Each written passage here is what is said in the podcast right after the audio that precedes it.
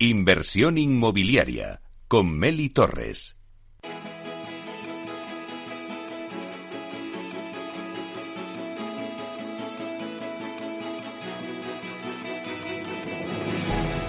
Bueno, pues vamos ahora con la entrevista de la semana que se la vamos a dedicar a Habitat Inmobiliaria.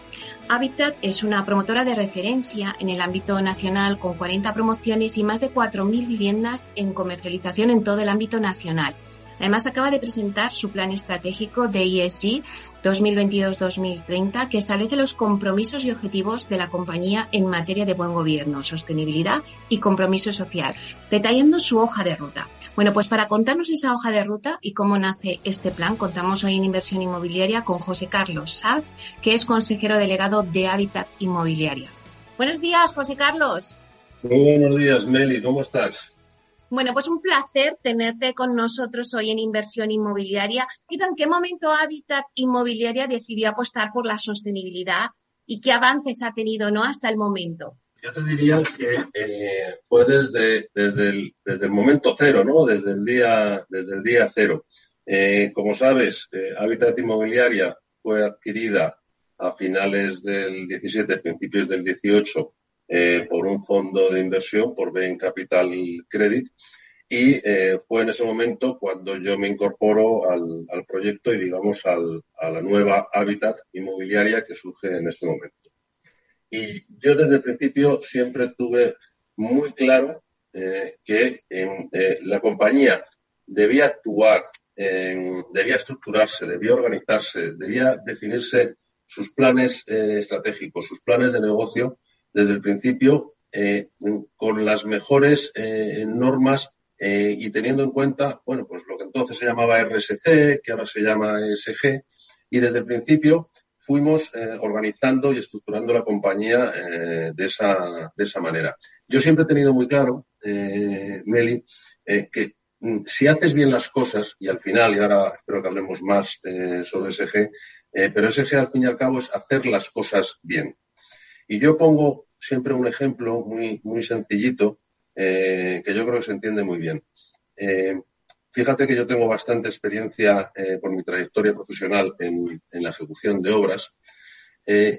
Yo nunca he visto una obra que esté sucia, que esté desordenada, que esté eh, mal planificada, que esté desorganizada, eh, nunca la he visto ni terminar en plazo ni terminar en coste. Sin embargo, cuando una obra está organizada, está limpia, está bien estructurada, está ordenada, no voy a decir que siempre termine en plazo ni que siempre eh, termine en presupuesto, pero la mayoría de las veces sí, tiene más posibilidades. ¿eh? De, si la obra está mal, no, no, no va a salir bien. Si la obra está bien, es posible que salga bien. Pues mira, fíjate, lo mismo yo lo aplico para SG en las compañías.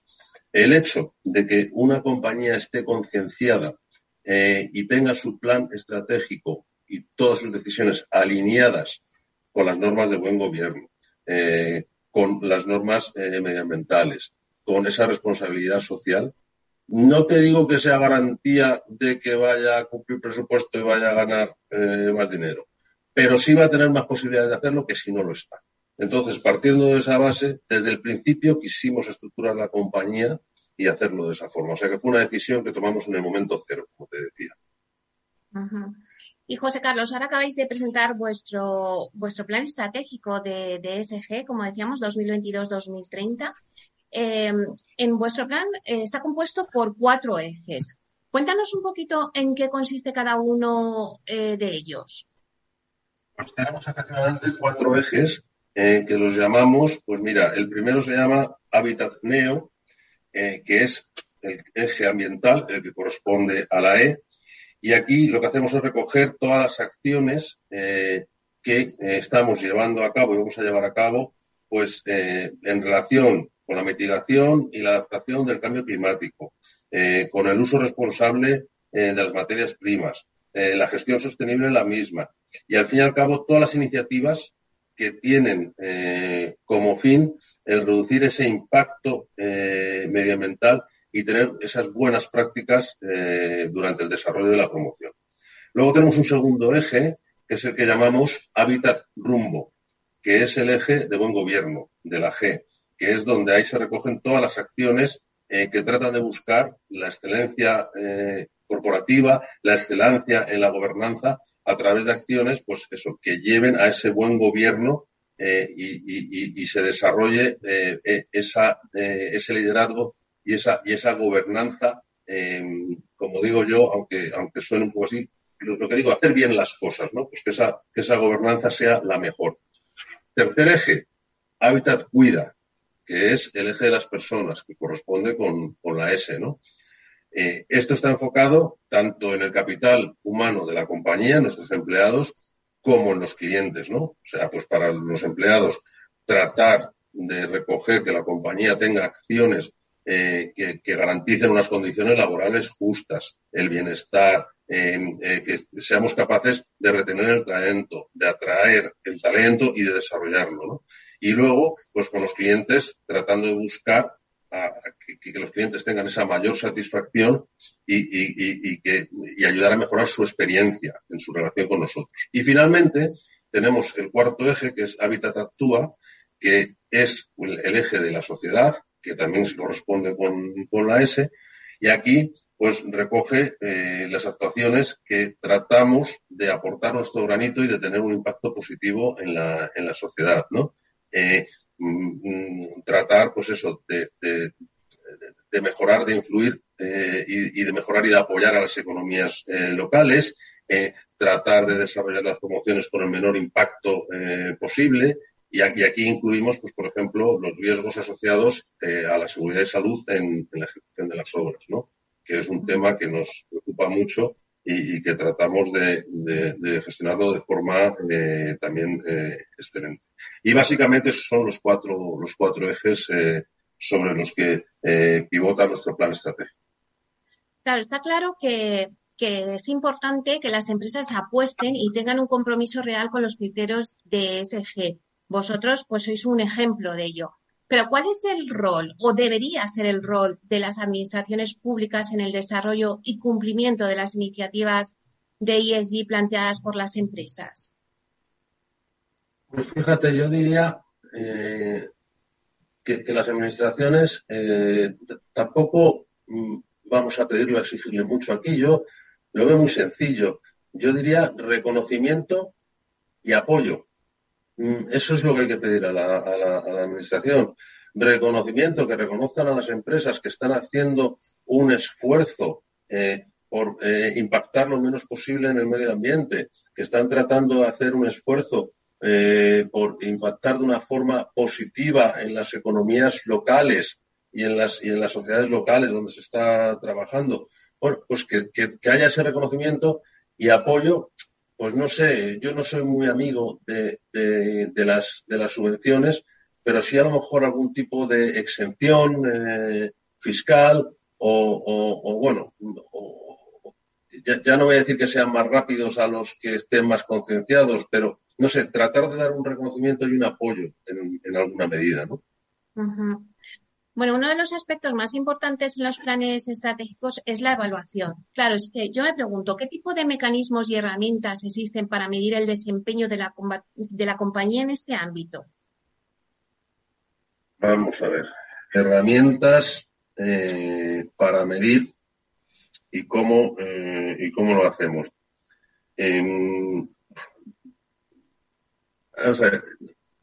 Digamos que hay dos, o, o puede haber dos, dos dos formas o dos maneras de hacerlo, ¿no?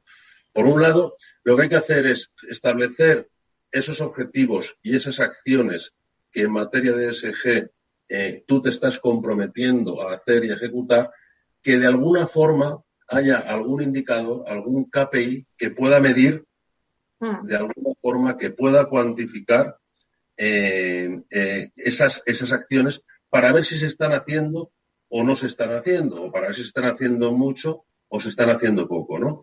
Entonces, en ese sentido, lo que hay que hacer es buscar eh, acciones y podría, tengo aquí el plan estratégico, pero tampoco quiero aburrir a los, a los oyentes, pero podríamos ver las acciones concretas en algunos casos que pueden, que pueden, que pueden medirse. Y luego lo que hay que hacer es esas mediciones y esos compromisos que tú has ido adquiriendo, pues tratar de buscar algún tipo de organismo externo eh, que pueda certificar o que pueda verificar o pueda validar esas medidas, esos, eh, esos indicadores que tú estás haciendo. Y de esa forma, pues al final, si lo podemos medir y hay alguien que puede validarlo, eh, pues podremos cuantificarlo y ver si estamos mejor o peor, ¿no? Bueno, vosotros recientemente acabáis de convertiros en la tercera compañía del sector en el mundo la primera promotora no cotizada y la segunda, incluyendo cotizadas a nivel nacional con mejor desempeño de ESG. No sé si, ¿qué representa un poco esta calificación para vosotros y si hay margen de mejora? Eh, margen de mejora eh, lo hay siempre. ¿eh?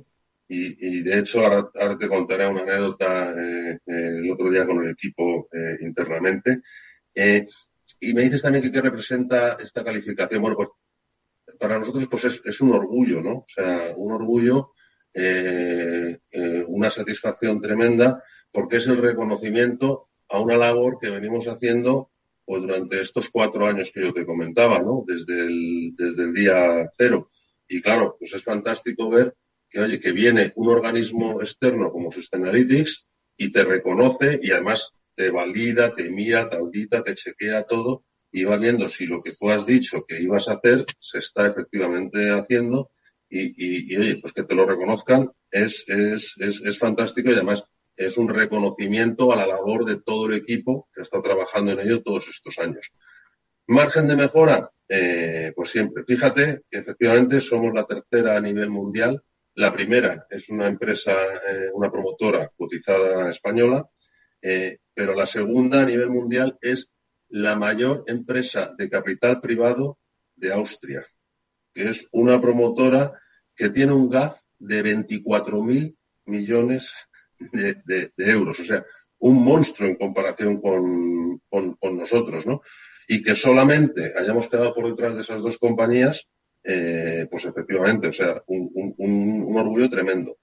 Margen de mejora, por supuesto, yo, después de darle la enhorabuena al equipo cuando recibimos el informe de Sustainalytics, lo primero que hice, bueno, les dije, mm, digo, mira, digo, porque además, cuando, cuando comenzamos a trabajar con Sustainalytics, eh, pues la gente, el equipo se puso muy nervioso, ¿no? Joder, pero es que llevamos poco tiempo, es que las demás promotoras llevan mucho tiempo, es que nosotros a ver cómo vamos a quedar y tal. Claro, cuando vino el resultado le dije, digo, tengo más fe yo en vosotros que vosotros en vosotros mismos, ¿no?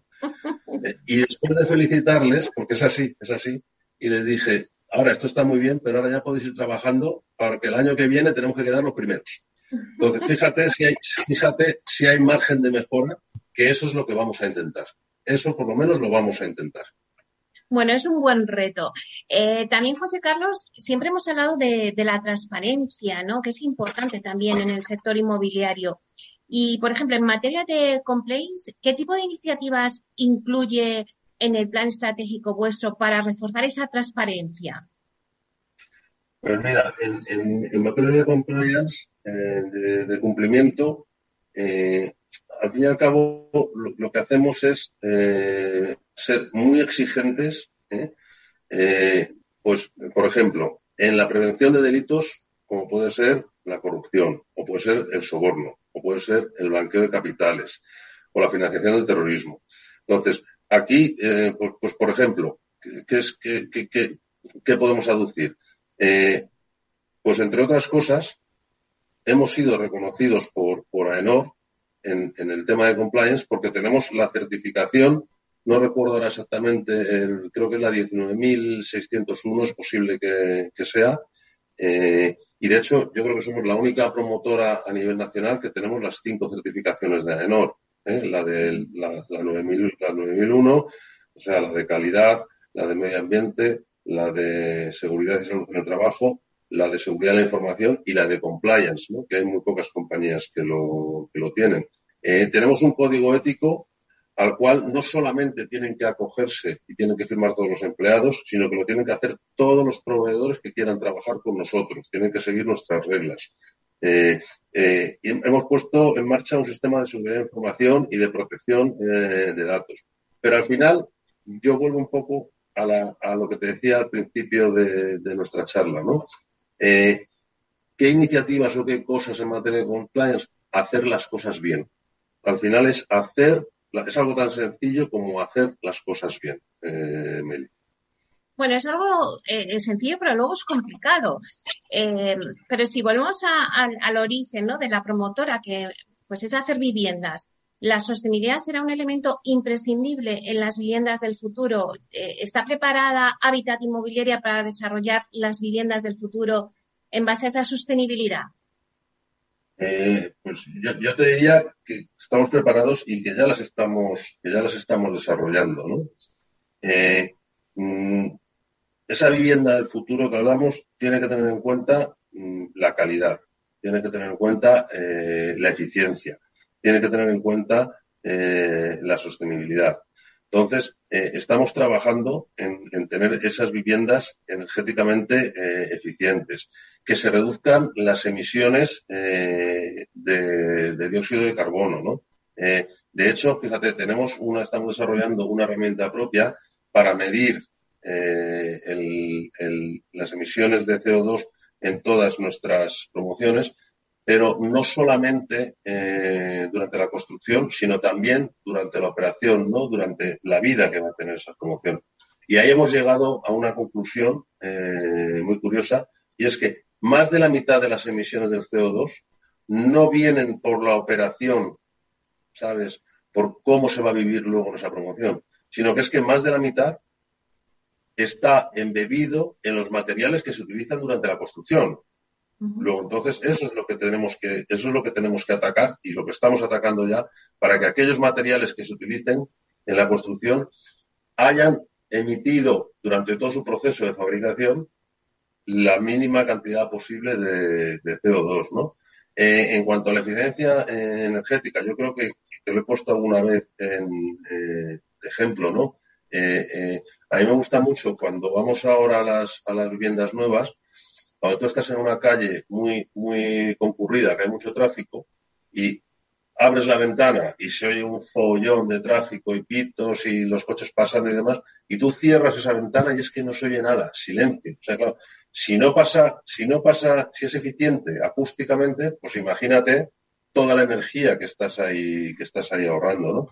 Eh, todo esto pues lo tenemos recogido en nuestra propia guía verde, que es una guía eh, que nos autoimponemos que tienen que cumplir todas nuestras promociones y eh, están recogidos y planteados, por supuesto, en el, en el plan estratégico al que hacías mención inicialmente.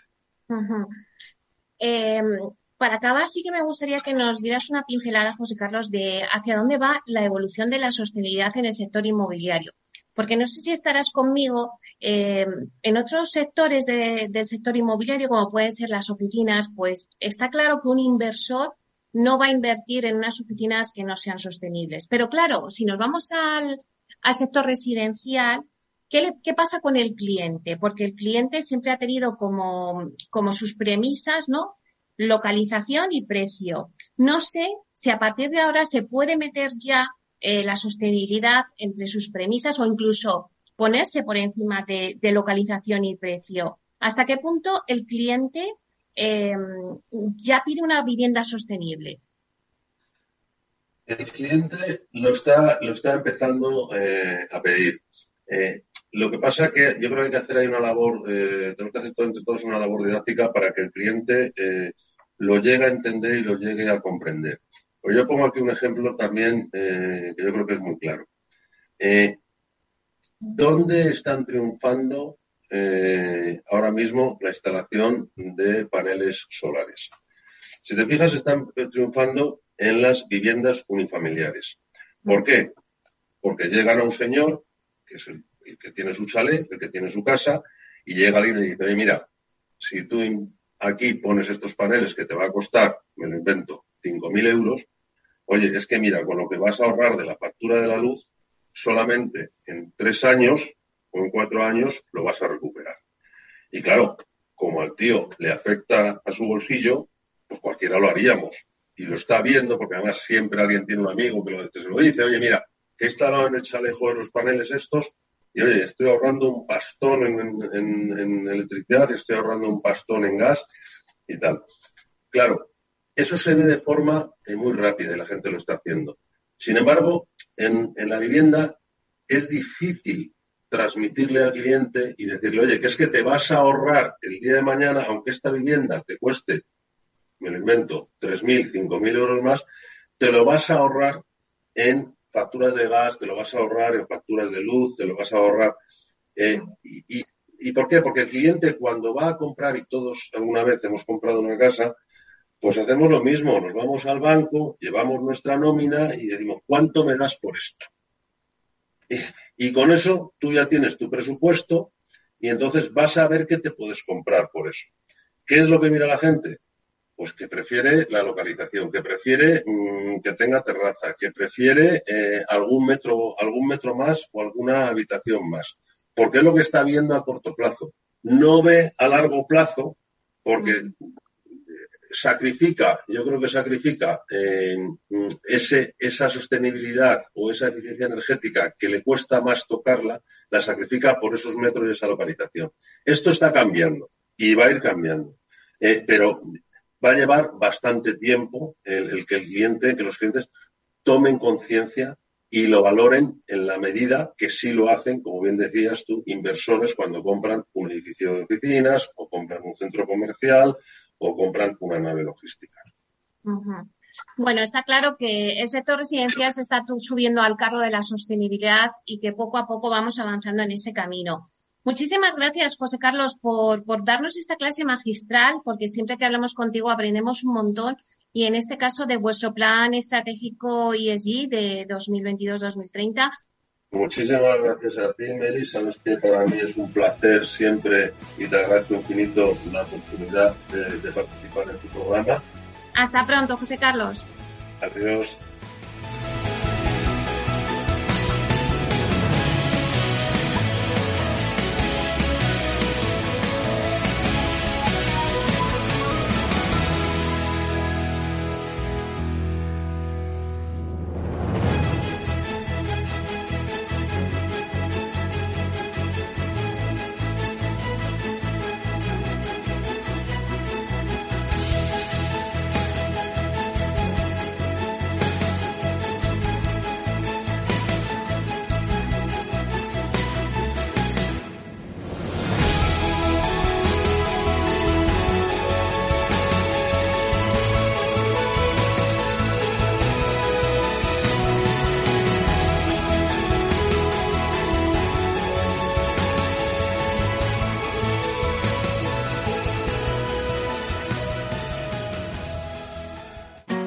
Da gusto volver a casa con las ofertas de Hipercor y Supermercado El Corte Inglés. Claro, con la pescadilla de pincho pieza de 1 a 2 kilos a solo 9,95 euros el kilo. Tu vuelta a casa con las mejores ofertas en Hipercor y Supermercado El Corte Inglés. Precios válidos en Península y Baleares para tienda web y app.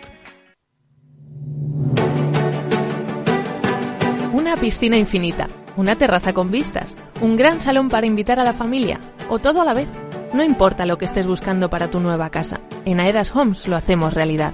Entra en aedashomes.com y sal de la fila de los que sueñan. Aedas Homes, tu casa, por fin.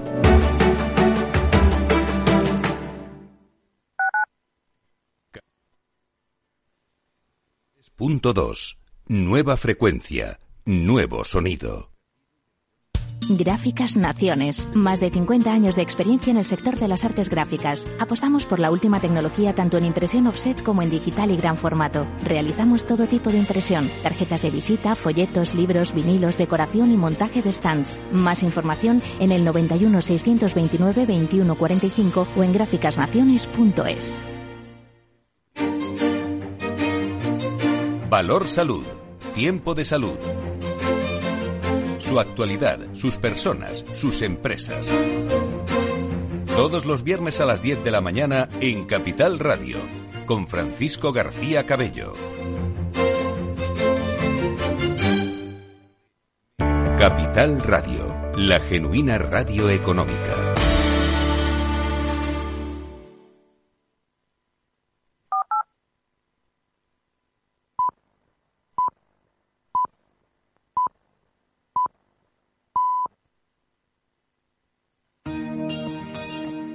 Bueno, pues hoy en la Vía Sostenible vamos a hablar sobre arquitectura generativa de proyectos de viviendas.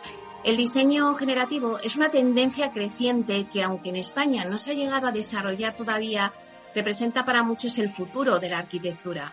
La transformación que está experimentando el inmobiliario, cada vez más digitalizado, hace que surjan nuevas herramientas que facilitan en gran medida el trabajo del arquitecto. Bueno, pues para hablarnos de ello, hoy tenemos con nosotros a David Santos, que es arquitecto y técnico de proyectos de Vía Agora. Vamos a darle la bienvenida. Buenos días, David.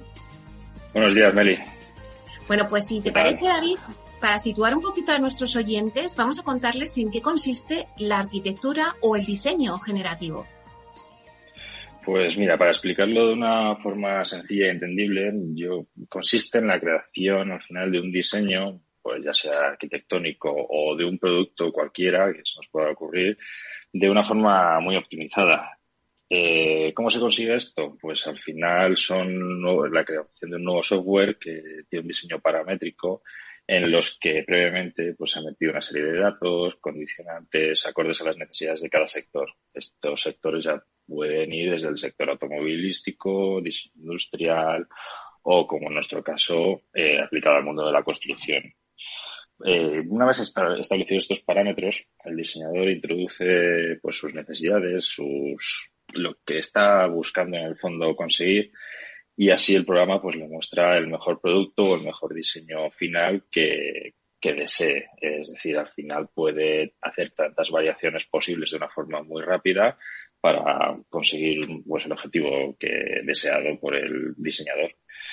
Eh, esto se puede aplicar desde las formas más sencillas hasta las formas más complejas posibles. Es decir, eh, hay un ejemplo muy claro en arquitectura que es la arquitectura de Zaha Hadid, de su estudio, que al final eh, ellos, todas esas formas que tienen, eh, sin estos tipos de software sería pues casi imposible o inviable poder hacerlo.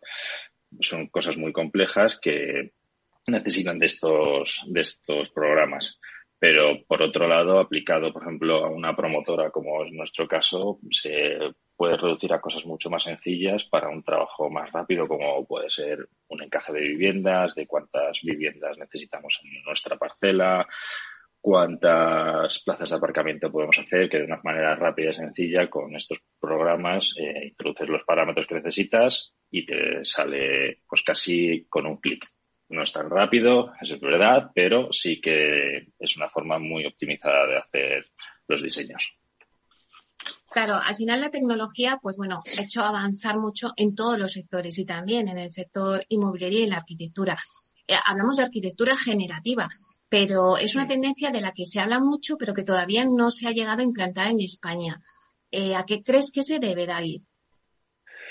Pues creo que todavía es una forma de diseñar y de pensar que está todavía en desarrollo. Es decir, tiene muchísimo potencial, eso es verdad, pero que no hay todavía, yo creo que ni la suficiente formación a nivel de escuela o a nivel eh, profesional, ni tampoco los suficientes medios para poder implantar este tipo de programas. Sí que es verdad que en otros países o en otra hay empresas que están ya lo tienen implantado, pero no a un nivel tan a gran escala.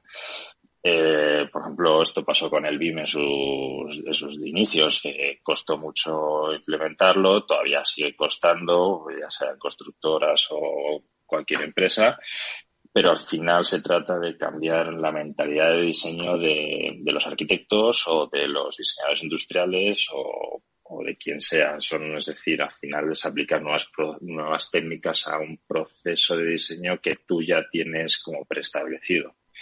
Mm, yo creo que al final en España el problema es que también somos un país muy de tradiciones, en mi opinión. Es decir, al final la arquitectura, lo que funciona, lo que sabemos que funciona, siempre tiramos por ahí para, para nuestro diseño. Eh, hacer esto está bien, pues seguimos por aquí.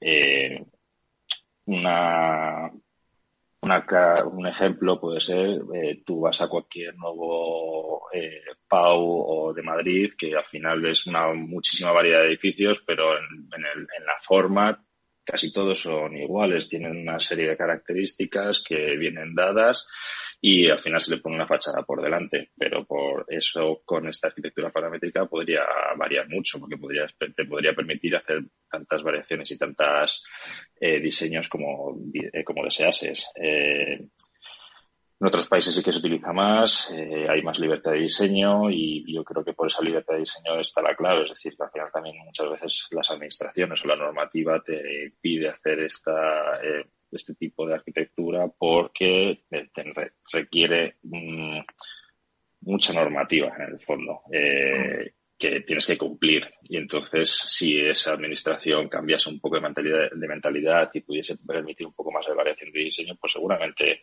se, aplicaría muchísimo más. Es decir, igual que el BIM eh, en las administraciones no se ha implantado hasta hace muchísimos años y ahora mismo es casi fundamental. Claro, pero ¿qué diferencias? Vamos a contar a nuestros siguientes, ¿qué diferencias existen entre la arquitectura generativa y la tradicional? Pues la arquitectura tradicional al final es eh, la arquitectura de toda la vida en la que un arquitecto a través de prueba y error va sacando el diseño que él, conoce o que tiene limitado tanto por su experiencia, por su imaginación, o que al final acaba copiando a otra, otra persona. Es mucho en arquitectura tradicional siempre es eh, buscar referencias, buscar lo que funciona, pero al final lo que implica es tiempo. ¿Qué pasa? Que muchas veces esos plazos de entrega o esos condicionantes que tienen promotoras, constructoras, eh, todos los agentes involucrados, eh, no les conviene que se alargue tanto en el tiempo esos, eso, ese diseño, por así decirlo.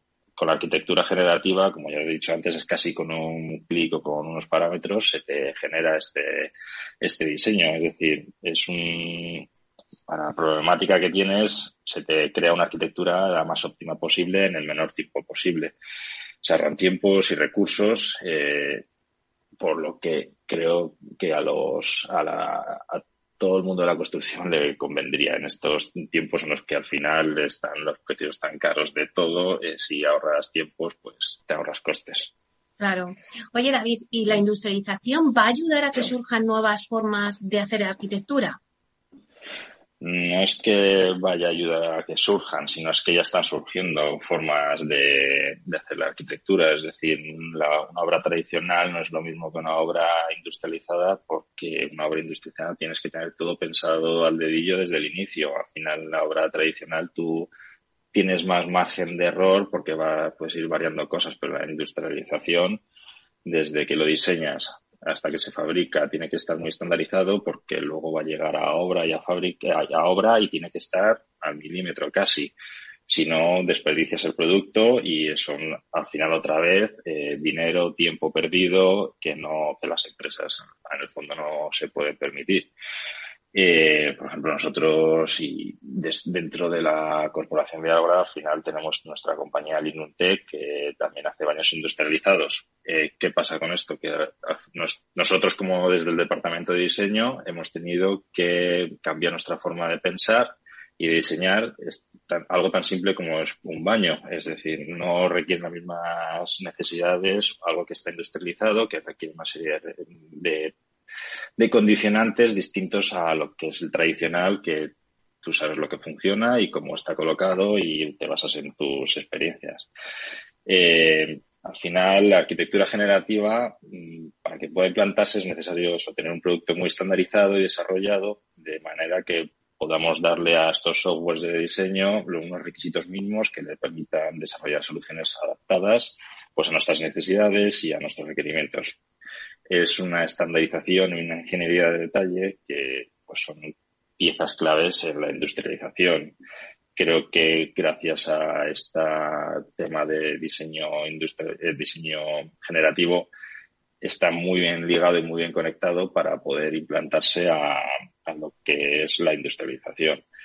Eh, es igual que otra vez me remito a Lignum tenemos unas fachadas industrializadas en las que eh, tienes que tener muy claro dónde va cada elemento, si no se desperdicia ese producto porque llega a fábrica, eh, llega a obra y estaría mal colocado, mal ubicado o no funciona, entonces ya estás desperdiciando material.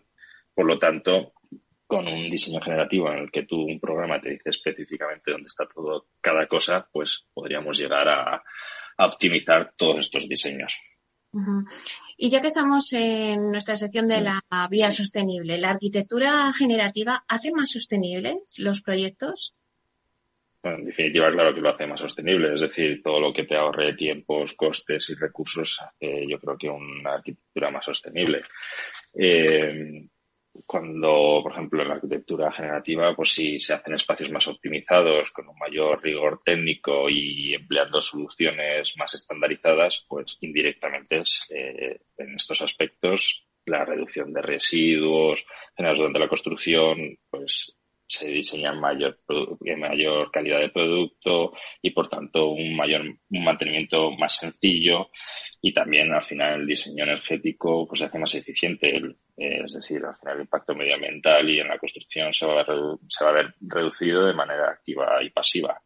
También por otro lado no todo no todo lo sostenible tiene que ser eco, por así decirlo, sino que también, es decir, la calidad de trabajo de los empleados, eh, crear una arquitectura mucho más eficiente y eh, poder aplicar nuevos procesos de diseños e invertir en innovación, pues son aspectos sostenibles que esta arquitectura generativa o este diseño generativo eh, pues puede conseguirlo. Desde luego que la innovación es una de las principales características que, definen a Agora. Entonces, ya que estamos hablando de arquitectura generativa, pues me imagino que apostáis por esta nueva tendencia.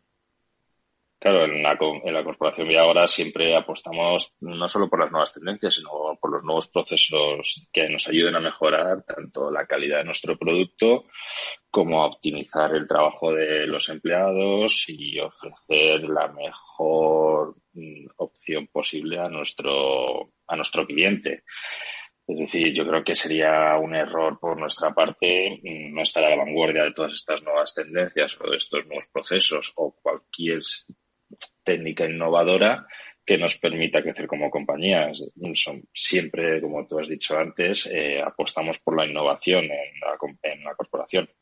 Es decir, mejorando la calidad de nuestro producto, al final mejoramos la calidad de, de las personas que van a habitar nuestras promociones, que al final pues esta última, la persona es lo más importante que yo creo que aquí nos estamos dirigiendo. Bueno, pues muchísimas gracias, David Santos, arquitecto y técnico de proyectos de Día Ahora. Gracias por explicarnos y por contarnos un poquito más esa tendencia de la arquitectura generativa. Muchísimas gracias. Muchas gracias a ti, Meli. Inversión inmobiliaria con Meli Torres.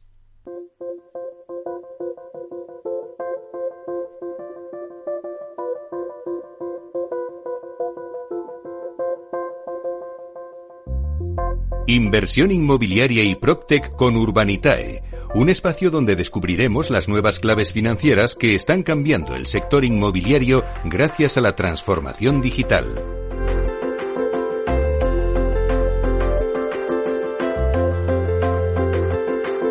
Bueno, pues ahora vamos a hacer un repaso a ver lo que está pasando en el mundo PropTech. Es nuestro espacio de inversión inmobiliaria y PropTech con Urbanitae y vamos a daros las nuevas claves financieras que están cambiando el sector inmobiliario gracias a la transformación digital.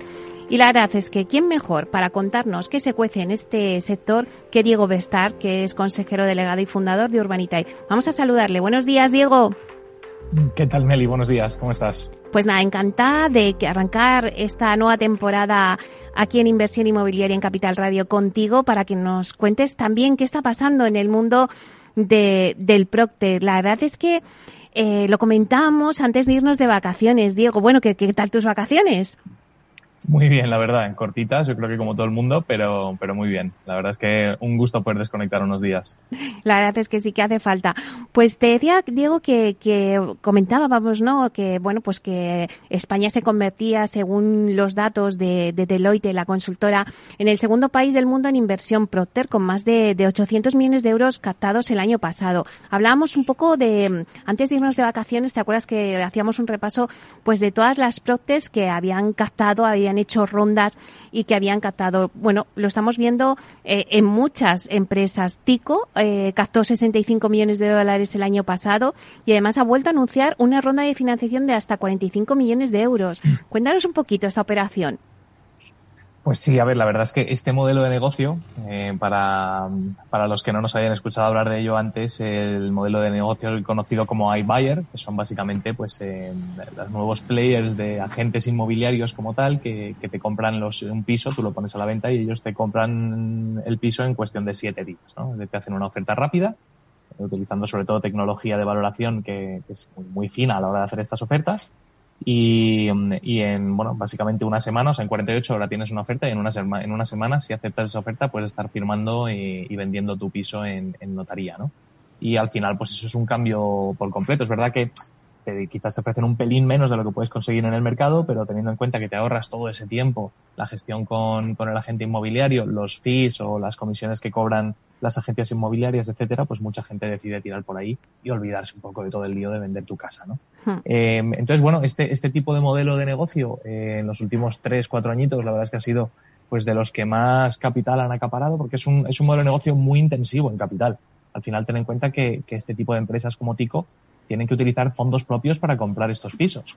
Eh, entonces, claro, eh, hablamos, no hablamos de comprar cosas pequeñitas, hablamos de, pues, de cientos de miles de euros en, compras de pisos, eh, porque suelen comprar además pisos en núcleos urbanos donde hay mucha, mucha capacidad de análisis por sus sistemas de, de, de análisis de precios y, y, que puedan tomar buenas decisiones de compra, ¿no? Entonces, ¿por qué el ronda es tan grande? Pues 65 millones de dólares que captaron el año en, bueno, en el 21 creo que fue ya, a principios del 21, eh, es una ronda de las más grandes que se ha hecho en España, ¿no? Hmm. Pero, pero es verdad que hay que entender que parte de esa ronda es deuda, es decir, es un, una ronda de capital y de deuda. No desglosan y no, no, no comunican qué porcentaje es deuda y qué porcentaje es capital, pero, pero sí, sí aclaran que, que parte de ese dinero es deuda. Entonces, bueno, ahora van a anunciar una, acaban de arrancar con una ronda de financiación que esperan cantar unos 45 millones de euros y me imagino que para seguir pisando el acelerador. También han lanzado en, en Portugal, tienen, pre, tienen pensado lanzar en Francia, así que bueno, hay que invertir para, para crecer, así que en eso, en eso están. Luego también otra Procte que precisamente estuve yo también antes de vacaciones aquí en el estudio, eh, la Procte que es Bibla, que ha puesto en marcha el mercado de la copropiedad en España. Y bueno, pues la verdad es que Bibla son especialistas en vender y gestionar residencias vacacionales en copropiedad, ¿no? Recientemente levantaron 26 millones de euros y hace poco cerraron la primera venta de lujo en Formentera, en cuya adquisición participaron hasta ocho propietarios. Creo que entre estos propietarios uno de ellos era uno de los fundadores de Bibla. Pero bueno, no sé, ¿qué perspectivas, Diego, tiene el régimen de copropiedad en España y qué encaje no tiene, tiene en el sector PropTech? Pues mira, yo creo que las perspectivas son buenísimas, eh, Meli, para este sector. Eh, tengamos en cuenta varias cosas, ¿vale? Este, este modelo de negocio, el de, el de la copropiedad de, de activos de vacación eh, o de, de vacacionales, ese es básicamente una exportación de, un, de una empresa que se llama Pacaso en Estados Unidos, que ha crecido de forma salvaje, o sea, ha crecido muy, muy rápido. Eh, y, y, bueno, en España la verdad es que tiene un encaje ideal este tipo de modelo de negocio. Tengamos en cuenta que somos pues probablemente el destino vacacional europeo, eh, pues sobre todo para el resto de europeos, los, los, los del norte que se vienen aquí a, al solecito y a comer gambas en España, pues eh, bueno, tenemos sitios como Ibiza, como Formentera, como todo, lo, todo lo que es Baleares, todo lo que es la, las Islas Canarias, eh, todo Levante, o sea, bueno, la Costa Brava, es decir, tenemos eh, zonas en España de sol y playa, eh, que como sabemos es el motor de, de, uno de los motores de nuestra economía, pues este modelo tiene todo el sentido del mundo en España eh, y la verdad es que está cogiendo mucho, mucha atracción. Yo de hecho te diría que, que, estamos viendo y es muy probable que pasemos de un modelo muy enfocado en el iBuyer, como Tico, del que hemos hablado antes, uh a que en los próximos dos o tres añitos vamos a hablar muchísimo más de este tipo de, de plataformas. En el caso de Bibla, para, para los que no hayan oído hablar nunca de esto, básicamente, nosotros en Urbanitae sabéis que hacemos crowdfunding, juntamos a miles de inversores para invertir. Pues en este caso ellos juntan a ocho propietarios para comprarse un activo. Comprarse en este caso una casa de dos millones y medio en Formentera. Es decir, la casa que nos gustaría tener a todos, hmm. pero que no podemos permitirnos. Entonces, al final dicen, oye, pues juntaros entre ocho, no os tenéis que preocupar ni de conoceros entre vosotros, porque nos vamos a encargar nosotros de la gestión de la casa, y por 345.000 euros eres propietario, copropietario de una casa con otros ocho propietarios y tienes derecho a seis semanas al año de uso de esa, de esa casa y dos de ellas en temporada alta. Es decir, no te van a dar seis semanas en febrero y en marzo. puedes aprovechar e irte también en julio y en agosto. Así que, bueno, es básicamente una manera de poder tener eh, el uso de un activo de lujo, como es este caso, una casa de dos millones y medio en Formentera, eh, sin tener que preocuparte de todo lo demás y sobre todo con una cantidad bastante más reducida, ¿no? 345.000 euros te dan acceso a poder disfrutar de esta casa. Bueno, la verdad es que lo hemos dicho muchas veces, el PROCTE ha llegado para quedarse y muestra de ello es, por ejemplo, en Barcelona, una iniciativa ¿no? que, ha hecho una consultora Brokers, eh, abrirá este mes un, un espacio de Showroom Proctec, ¿no? Es un espacio para mostrar el conjunto de aplicaciones y herramientas que cada día están revolucionando el sector. Yo no sé, eh, háblanos un poco si, si conoces esta iniciativa y si es una tendencia. Pues mira, la he visto y, te diré que te han copiado, Meli. He puesto un, espacio específico de PropTech, así que eh, parece que has creado tendencia, ¿no? En este caso es un espacio Ahí estamos, ahí estamos, Diego. En este caso es un, espacio físico que, como comentas, está en, Barcelona. De hecho, abre en septiembre en la calle Manuel Girona. Y, ya ver, es un espacio físico donde poder ver y, literalmente ver y tocar las nuevas innovaciones. Principalmente, yo creo que tiene, tiene mucho interés para temas más, eh, más de producto físico, ¿no? Por ejemplo, los proyectores holográficos, las mesas multifunción, las paredes multipantallas estas, lo de los, los cristales inteligentes que tienen pantallas dentro, eh, el metaverso, gafas y cámaras de, bueno, pues todo el tema de realidad virtual. O sea, es un sitio eh, muy interesante para probar ese tipo de cosas. Y luego también pues tiene un espacio donde poder hacer conferencias, donde poder reunir a players del sector, ya gente más enfocada a servicios quizás, etcétera. Bueno, es, es interesante, al final demuestra que, que el PropTech no es algo pequeñajo y que está creciendo y que cada vez suena más, ¿no? Así que bienvenido sea. Bueno, igual lo veremos también aquí por Madrid dentro de poco, ya, ya veremos a ver, ya lo analizaremos. Eh, también hablamos de Barcelona, pero vamos a hablar de vosotros porque vuestro último proyecto de inversión también fue en la provincia de Barcelona, en este caso fue en Sabadell, eh, que habéis abierto además esta misma semana. Cuéntanos un poco cuál ha sido su acogida, si tenéis a la vista una nueva oportunidad de inversión. Pues sí, la verdad es que bueno, hemos terminado el mes de agosto por todo lo alto, publicamos un proyecto el martes eh, y, bueno, pues se financió en menos de 24 horas. Así que es verdad que en verano la gente o el ritmo de inversión iba un poquito más rezagado, pero, pero esta semana hemos notado que ya, ya el apetito vuelve a, lo habitual. Y consistía en un proyecto en Sabadell, justo en el centro de Sabadell, a escasos 20 minutos de Barcelona, o sea que en una zona donde había muchísima demanda eh, sobre todo pisos de una habitación, eh, que, que, aparece que, ese tipo de pisos vuelan. Y, y, bueno, ha tenido muy buena acogida, un millón, eh, más de un millón de euros en, en, menos de 24 horas, así que muy contentos y sobre todo preparando ya siguientes proyectos, ¿no? Eh, dentro de poco pues probablemente vayamos a Elche, estamos mirando alguna cosa también Em, eh, aquí en Madrid, estamos mirando eh, bueno, pues por, toda España, como sabes, no paramos. Así que, eh, bueno, muy ilusionados con, con, lo que viene en septiembre. También anunciaremos la colaboración con algún promotor muy, muy conocido y muy sonado también. O sea que eh, seguimos ampliando nuestra, nuestra red de, de, de promotores con los que trabajamos y, y cada vez más seguimos demostrando que los promotores de primer nivel de nuestro país ven en el crowdfunding una vía de financiación eh, no solo alternativa, sino preferente en algunos casos. Así que muy contentos, con muchas ganas de, arrancar el curso y, nada, deseando poder eh, anunciar nuevos proyectos. Oye, y Diego, eh, siempre estamos diciendo ahora que, que, bueno, pues que en otoño va a haber una recesión económica. ¿Vosotros también eh, veis que podría afectar de alguna manera toda esta recesión al sector inmobiliario, a la inversión, a estos proyectos que me dices que, bueno, pues lo abristeis y en 24 horas eh, se acabarán los tickets? Eh, ¿Vosotros estáis preocupados o, cómo prevéis que va a ser un poco la evolución del sector para otoño? Bueno, pues yo te diría que la, a la pregunta de si va a afectar, por supuesto que va a afectar. Eh, la, la, duda aquí no es si va a afectar o no, ¿no? Porque la economía en general afecta a todos y a todo, ¿no? Pero la duda es si va a afectar de forma positiva o negativa. Y luego hay que determinar qué quiere decir positivo y negativo. O sea que eh, un poco meta, pero al final, eh, si nos fijamos en el pasado, Meli, y en, y en pasadas crisis económicas y tal, al final las crisis económicas lo que traen es incertidumbre a la mayoría de la población, ¿no? Y la incertidumbre lo que genera es que la gente gaste menos y ahorre más. Hmm, eh, y esto es lo que pretenden para controlar la inflación. Al final, ¿cómo se controla la inflación? Pues subiendo los tipos de interés y que la gente gaste menos y ahorre más. Eh, cuando gastas menos, pues la demanda baja y, se, se, nivela la inflación, ¿no? En este sentido, ¿qué hace la gente cuando ahorra más? Pues un valor refugio por excelencia es el sector inmobiliario. Eh, a la gente le empieza a dar miedo a los mercados, le da miedo a la volatilidad y dicen, oye, pues ¿dónde puedo meter el dinero? En un sitio donde puedas, en una inversión donde la puedas tocar, ¿no? O lo que es el inmueble. Así que, a priori, eh, nuestra proyección de cara y nuestra no, no, no, no, nos dedicamos a hacer eh, predicciones, ¿no? Pero, pero lo que sí preveemos es que, es que la demanda siga alta. Eh, luego, la demanda en la inversión inmobiliaria. Luego, el sector inmobiliario, pues lógicamente se verá afectado porque la subida de los tipos de interés suben las hipotecas y el coste de las viviendas que compra la gente es superior.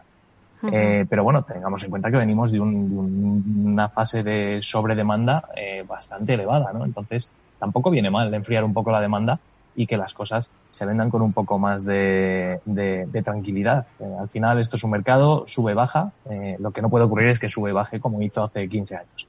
Y las subidas y las bajadas tienen que ser razonables. Así que yo creo que esto es muy sano para, para el mercado inmobiliario, eh, que vivimos una, tenemos un equilibrio muy bueno, tanto de oferta como demanda, y que, y que este año y pico de, crisis que parece que va a venir económica no va a ser malo para el sector. Claro, porque vosotros no habéis hecho solamente proyectos dedicados a la promoción, también, eh, también garajes, otro tipo de activos inmobiliarios, que ahora estábamos hablando y que decías eh, de esa recesión y de la subida de las hipotecas y dices, bueno, pues a lo mejor si tengo menos dinero, pues ahora comprar una vivienda, pues me va a costar más y a lo mejor se piensa, ¿no?, e, en esa operación. Pero el inversor para otro tipo de activos, eh, no sé si, si la, bueno, pues si va a influenciar influye también todo tipo de las valoraciones de los activos de esta recesión. Sí, bueno, que básicamente que caigan los precios, ¿no? Porque la gente no, no, compra tan, tan eh, libremente. Bueno, al final tengamos en cuenta que una bajada de, al final en, los medios sabes que al final las titulares siempre son muy alarmistas, ¿no? Desplome de los precios. Y tú te fijas en los precios, igual han bajado medio punto. Oye, si eso es un desplome, ¿qué pasará cuando baja un 5, no? Entonces, eh, bueno, al final las subidas y las bajadas son muy moderadas en el sector inmobiliario y es lo que se pretende. Al final todos tenemos el miedo en el cuerpo de la burbuja que estalló hace 14 años o 13 años ya y, que cayeron los precios 20%. Eso no es lo normal. Eso fue la crisis y la tormenta perfecta para el sector inmobiliario, pero lo normal es que pues en un año de subidas los precios suban un 2, un 3% y en un año de bajadas bajen un 2, un 3%. Y eso para nuestros inversores, a nivel de la inversión inmobiliaria como tal y como la planteamos, pues tampoco es dramático, eh, porque tampoco te va a mover mucho la aguja de, de, la rentabilidad que uno esperaba sacar cuando, cuando invierte. Así que fíjate si hemos vivido eh, volatilidades en costes de construcción, de aumento de costes de construcción y se desploman, se desploman los promotores. Tampoco ha sido tal. Eh, yo creo que hay que traer un poco de cordura a las cosas y el sector inmobiliario es un sector conservador. Los sectores conservadores ni se desploman ni, ni, se disparan. Los conservadores suben y bajan de una forma bastante controlada. Pues lo dejamos ahí. Diego, te esperamos la semana que viene. Muchísimas gracias. Gracias, Meli. Buen día. Hasta pronto.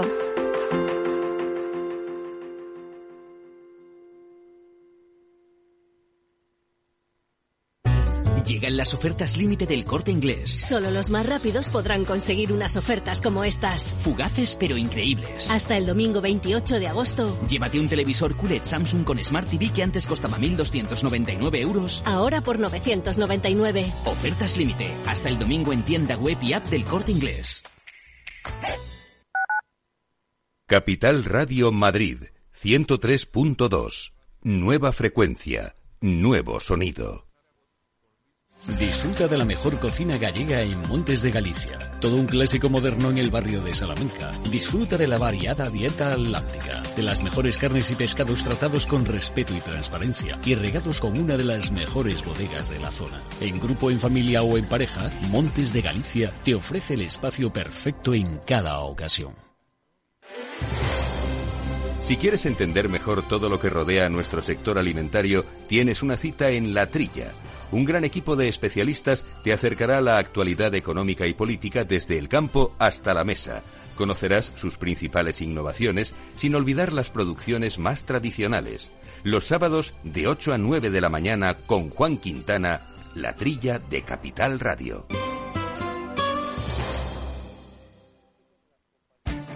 Esto te estás perdiendo si no escuchas a Rocío Arbiza en Mercado Abierto. Mario Wade, profesor de ESIC y ex consejero del Fondo Monetario Internacional. Llueve sobre mojado, porque antes del conflicto ya el tema de la política monetaria venía muy expansiva, lo que llamamos nosotros la fiesta party pachanga en el Banco Mundial, emitir mucho dinero, y ya llevamos mucho tiempo, con lo cual veníamos con una inflación altísima antes del conflicto. Imagínense que a partir de ahora, con la subida de la energía, yo siempre explico a mis alumnos que si hay algo que afecta muchísimo la inflación es el petróleo, ¿no? Porque afecta al transporte y afecta a todos los derivados, ¿no? Fertilizantes, plásticos, pintura. O sea que si sube el precio del pollo no pasa nada, pero si sube el precio del petróleo sí. Mercado Abierto con Rocío Arbiza. Para personas inquietas, Capital Radio.